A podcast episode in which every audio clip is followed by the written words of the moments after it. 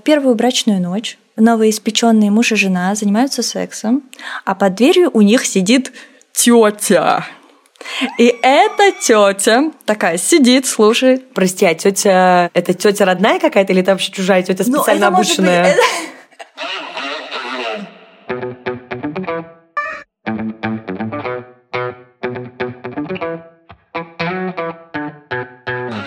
Привет, это подкаст «Раздвиньте ноги» и наш новый выпуск. Мы обсудим тему россиянок разного происхождения, не только русского, которые ходят к гинекологу. С вами я, меня зовут Оля Крумкач, я врач-акушер-гинеколог и ведущая этого подкаста. А в гостях у меня сегодня Зири Мухтарлы. Привет! Всем привет, Оля, привет. Спасибо большое, что позвала меня.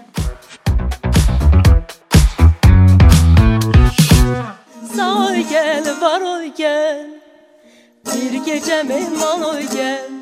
Многие мигрантки сталкиваются с проблемой, например, в общении с гинекологами. И мы сейчас конкретно говорим о эмиграции в России и внутри России, из разных ее частей и, видимо, скорее эмиграции в центральные какие-то города. В общем, эти женщины часто испытывают дискомфорт, а самое главное, из-за какого-то социального давления, традиций, наверное, различий в культуре и в чем-то еще, не знаю, в каких-то своих личных историях, сталкиваются с какими-то проблемами.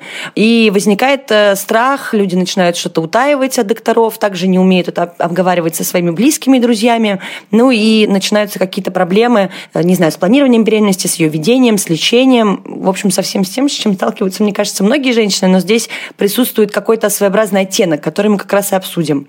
Вот. Э, есть небольшой дисклеймер. Мы не хотим, конечно же, никого обидеть, и вообще наша цель не оскорбление и осуждение. Мы хотим просто эту тему затронуть и, наверное, поговорить о какой-то сексуальной неосведомленности. Надеемся, что это будет начало какому-то большому разговору, и в дальнейшем дальнейшем этот выпуск станет полезным вообще для всех. Меня зовут Зяри. Я россиянка азербайджанского происхождения. В России я живу с пяти лет. Ну, мне тут весело, да. И что касается моих отношений с гинекологией, то мое воспитание было таким, что я достаточно долго жила в неком отчуждении от своего тела. И для меня было в какой-то момент большим открытием, что даже если я не веду половую жизнь, мне все равно нужно ходить к гинекологу, мне нужно проверяться и делать это регулярно. Это я узнала благодаря тебе и благодаря своей подруге, которая точно так же думала, а потом оказалось, что у нее предраковое состояние. В начале 2000-х в Азербайджане считалось ненормальным, если девушка ходит к гинекологу, это отбрасывало тень на ее чистоту и девственность. Сейчас, конечно, все не так. Может быть, это осталось где-то только в глубинках. Вот, я хотела тебя спросить, сталкиваешься ли ты с этим сейчас? Я, конечно, сталкиваюсь с этим, потому что все-таки я работаю в Москве. У нас очень много и иностранок, и мигранток различных, вообще всех, каких ты хочешь. Есть несколько, наверное, таких ситуаций, который я хотела бы рассказать. Первый вариант – это когда женщины боятся обращаться к врачу, именно потому что есть какое-то давление и, не знаю, какой-то культурно-социальный строй, что ли. Очень часто эти женщины обращаются уже на каких-то терминальных стадиях некоторых заболеваний, либо уже когда все очень плохо и нужно какое-то радикальное лечение. Они не обращались до этого к врачу именно потому, что это могло выглядеть странно, их кто-нибудь осуждает. И вот как раз то, что ты уже сказала, очень часто идти к врачу для профилактики – это не повод, потому что, скорее всего, это может восприниматься как-то неправильно, что женщина просто идет, потому что она потеряла девственность и заболела обязательно инфекциями, передающимися половым путем, хотя вообще она пошла либо на профилактику, либо по поводу беременности спросить. Короче, по любому вопросу не всегда это связано конкретно с сексом и потерей девственности, потому что из-за незнания, из-за того, что просто нет какой-то доступной информации, ну и вообще в целом, потому что достаточно интимная тема, многие не осведомлены о том, что гинекологу не надо ходить только когда все болит и ничего не помогает. Гинекологу можно ходить и девственницам, и нужно, и есть очень много заболеваний, которые развиваются у женщин до начала половой жизни, потому что это вообще не связано с э, сексом. Есть э, и аномалии развития, и различные другие заболевания, но пока что ситуация обстоит так. В общем, первое – это страх похода к гинекологу из-за того, что на тебя навешивают кучу ярлыков, э, осудят, и твоей семье потом придется не просто, потому что культура так действует, что люди, ну, для них это важно. А следующая проблема – это что женщины, тоже исходя из без каких-то личных э, ситуаций, они боятся, что, там, не знаю, партнер, муж, родители, друзья, кто угодно узнают, что они рожали не сами. Я, конечно, не считаю, и это неправильно так думать, что когда женщина рожала там путем кесарево сечения или ей помогали различными дополнительными методами, да, есть вакуум экстракция плода, а, они просят не говорить и спрашивают, можно ли не писать в документах на выписку о том, что, допустим, применялся какой-то из этих приемов, потому что им будет стыдно, их не поймут, их осудят и скажут, что ты вообще сама даже родить не смогла. Я напомню, что все женщины, которые родили ребенка, сделали это сами. Неважно, сделали ли они это с помощью врачей, с помощью операции, они это сделали сами. Они ребенка вынашивали, они ребенка рожали. Каким способом, честно говоря, не очень важно, потому что все равно это делала женщина. Этот ребенок вылез из какого-то тела. Э, но вот есть такая да, установка, по которой, правда, многие боятся признать и скрывают эту информацию. Не знаю, я не хочу этому давать никаких оценок, это просто факт, и есть такие особенности. У нас у самих тоже, у каждой есть пара историй, наверное, которые кому-то покажутся странными. Дальше проблема языкового барьера. Я очень часто пишу в историях при сборе анамнеза и жалоб, что да, сбор анамнеза затруднен. Связано это с тем, что многие женщины, которые приехали в Россию, неважно, они приехали из другого региона, из другой страны, еще откуда-нибудь, они не учат язык и не говорят на русском. Я считаю, что это тоже проблема, потому что очень тяжело и даже не, не то, что тяжело общаться. Я открываю Google Translate, э, переводчик, что угодно. Каким-то образом мы с пациентками в любом случае общаемся. Но очень часто у женщин есть партнеры, которые говорят по-русски. И если мы собираем анамнез и общаемся с пациенткой через этих партнеров или каких-то третьих лиц, конечно, информация искажается. Потому что, опять же, такие стыд, э, люди скрывают, придумывают, не рассказывают, все что угодно. Э, есть еще такая история, когда, ну, представьте, да, просто роды, ты в стране, язык который ты не знаешь. Мне кажется, лежать в больнице и лечиться от чего-то, это уже странно, когда ты не понимаешь, что происходит, даже с переводчиками. А роды – это та история, в которой ты просто не сможешь полезть за Google переводчиком или чем-то еще, потому что, во-первых, ты либо в перчатках, либо это уже ситуация стерильности. Мне кажется, что это достаточно такой какой-то страшный сон, когда ты в такой ситуации, и ты не можешь и не понимаешь, что происходит. Для меня, например, это самая главная проблема. Окей, анамнезы, жалобы, там, на пальцах разберемся. Мы все-таки женщины, и у нас есть какой-то базовый уровень представлений вообще.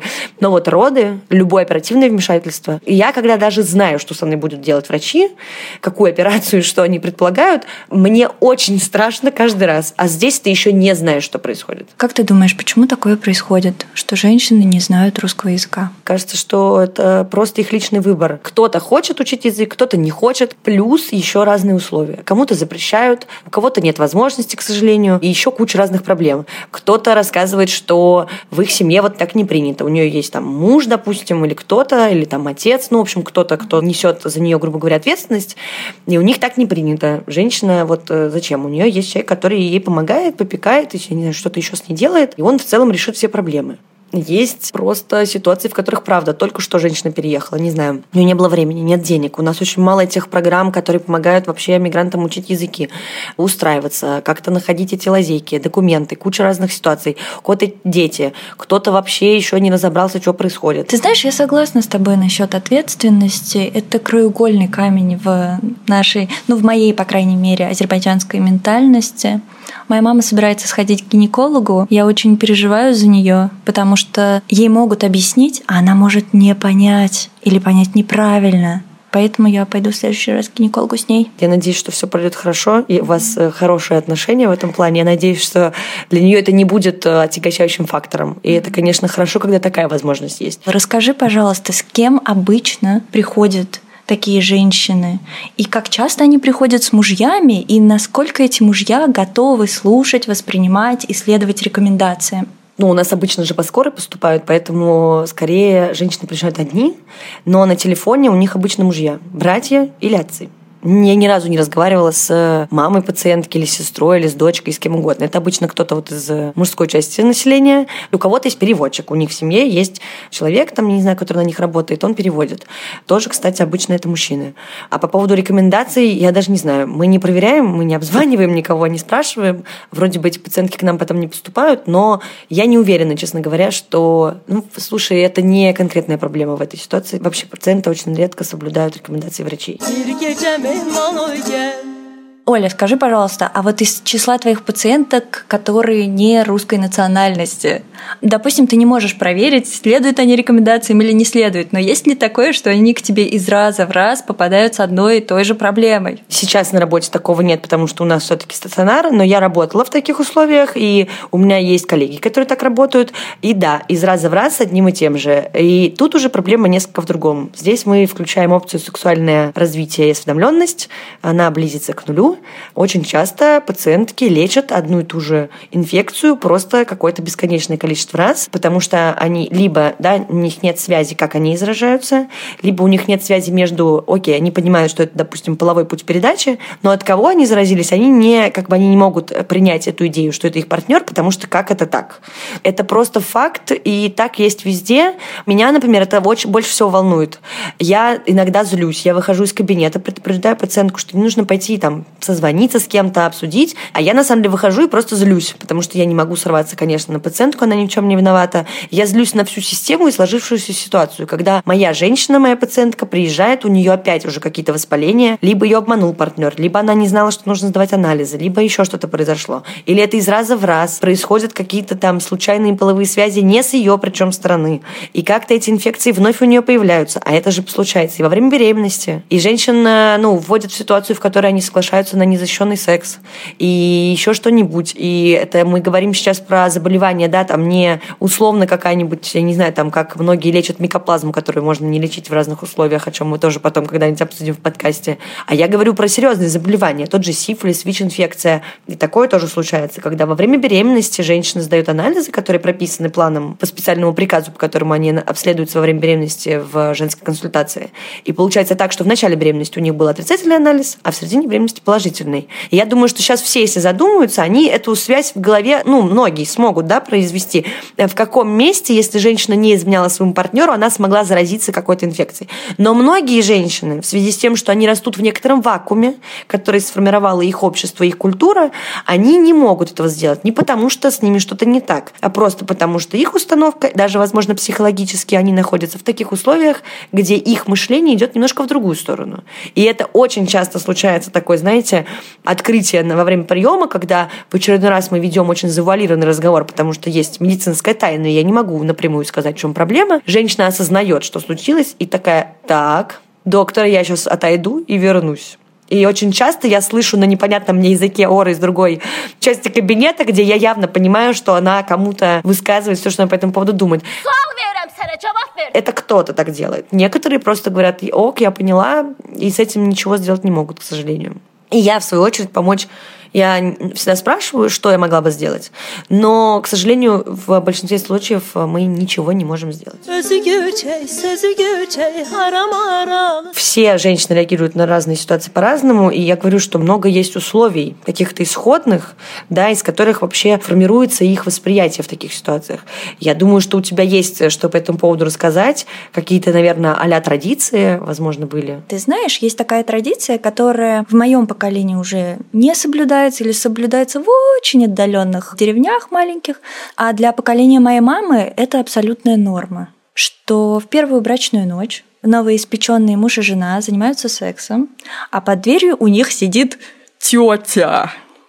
И эта тетя такая сидит, слушает. Прости, а тетя это тетя родная какая-то или это вообще чужая тетя ну, специально ну, обученная? Это может быть двоюродная сестра мамы, может быть сестра мамы. И вот они занимаются сексом, и потом эта простыня с кровью выносится к этой тетке. А я дико извиняюсь, э, а если вдруг крови не будет, такие ситуации что же бывают? Ну... Я слышала, что есть такая традиция, но это было вот больше, и это много где было, что прятали девчонки, прятали пузырек или там, я не знаю, что-то типа кусок кишки животного, в общем, куда можно было завернуть. Мясо какое-то. Либо кусочек мяса, да, либо кровь теленка и козленка, что было под рукой. И в первую брачную ночь специально эту кровь разливали, если не было каких-то ярких таких прям доказательств, что, я не знаю, там, кровопускание во время секса занимается занимались. Угу, угу. Ну, ты знаешь, я слышала про, к сожалению, неприятные истории, про то, что вот у девушки не случилось кровь. Да. В маленькой деревне, где все друг друга знают. И э, она была опорочна. Слушай, в чем заключается вот эта вот суть опорочивания? Опора- Как правильно, опорачивание? Опорочивание? Опорочивание. Ты знаешь, мне кажется, в конечном счете все сводится к тому, что женщина не принадлежит себе, она принадлежит своей семье, как вещь. Скажем, очень дорогая, ювелирная, золотая. Которые взвешивают, чтобы потом вещь. дать за нее такое же количество по килограммам. Э, Я слышала, есть такая традиция золота ну, и у всего. нас, да, обдаривают. Я бы мало получила, конечно. Ты тоже в целом. С чего бы? Ну что там всего, сколько, 54 килограмма, это не так много. Нет, Оль, да ты что, мы бы купались в нижнем белье Купа- и золоте. Но... Мгм. И халаты еще. А халат я люблю. Да, Да, ну всё. ладно. Да, ну да, я говорила про то, что женщина принадлежит своему роду как вещь. Она не представитель себя, она представитель своего Семьи. рода. Мгм. У нас так получается, ну, например, в моей ментальности, так получается, потому что человек в принципе принадлежит своему роду, не столько себе. И получается странная ситуация, что твое личное, жизнь твоих половых органов, принадлежит как бы семье, а не тебе. А если ты хочешь, чтобы это было твоим личным делом, это становится некой второй жизнью. Ну да, какая-то такая тайная агент влагалища и половая система конкретного человека. Я даже не знаю, это плохая шутка, но мне кажется, ее стоит оставить.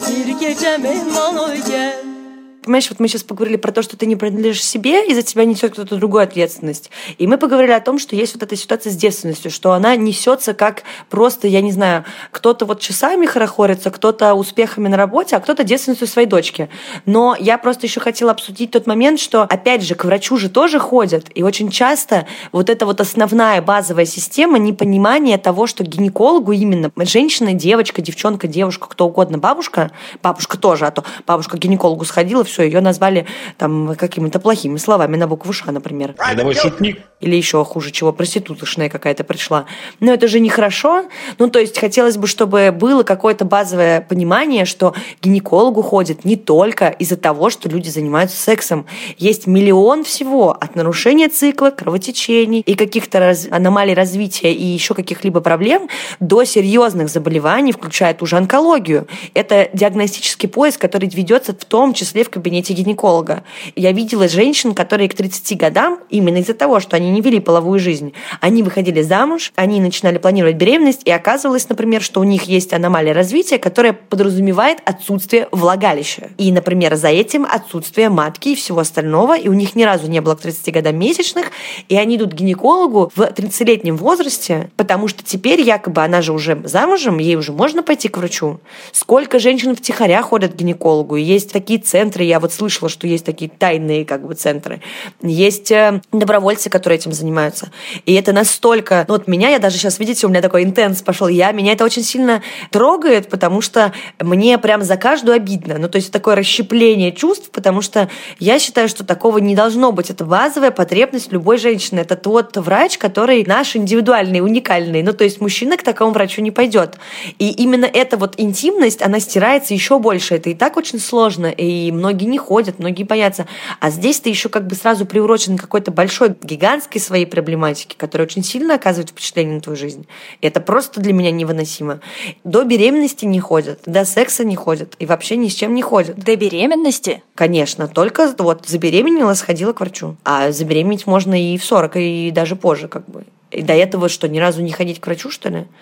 А придуман этот профилактический прием как раз для того, чтобы на ранних стадиях поймать те заболевания, которые могут развиться. У нас очень большая когорта женщин, которые болеют раком. И в стране, и по миру. Это очень да, серьезные заболевания, их очень много.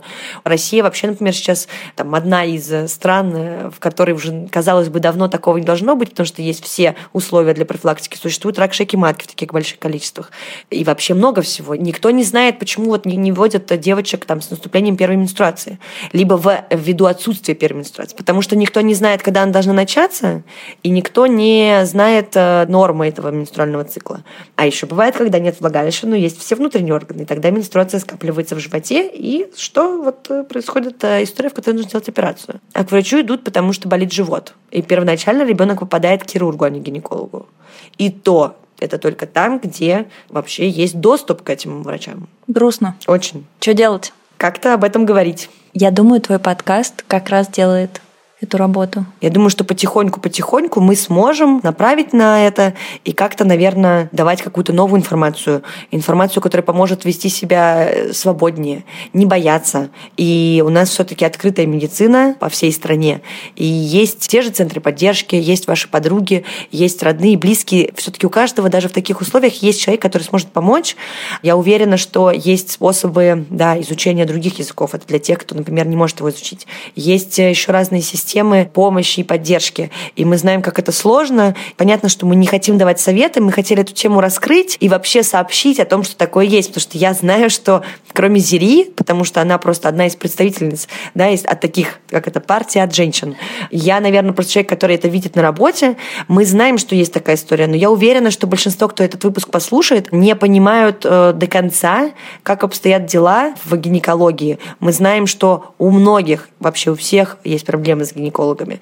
И это какая-то сфера, с которой всем сложно коммуницировать. И сложно пойти туда, страшно, и там какие-то вещи с тобой делать, это непонятно, это связано с беременностью, с родами, с заболеваниями. И это все состояния, которые не очень вписываются в такую обычную, обыденную жизнь.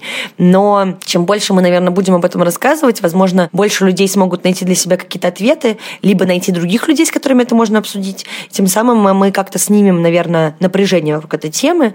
Но, опять же, все-таки мир не стоит на месте, а немножко меняются представления представления, появляется больше свободной информации. И хотелось бы, чтобы вообще любое профилактическое лечебное мероприятие воспринималось как наша бьюти-рутина, а не как, э, не знаю, какая-то трагедия и ужас ужасный.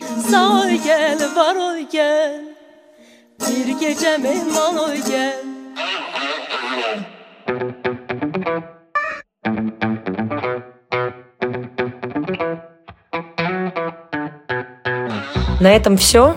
Слушайте подкаст «Раздвиньте ноги» на тех платформах, на которых вы обычно слушаете подкасты. Подписывайтесь на наш подкаст, ставьте лайки, присылайте, пожалуйста, вопросы, истории и предложения. А с вами была я, врач-акушер-гинеколог Ольга Крумкач. До новых встреч. Пока!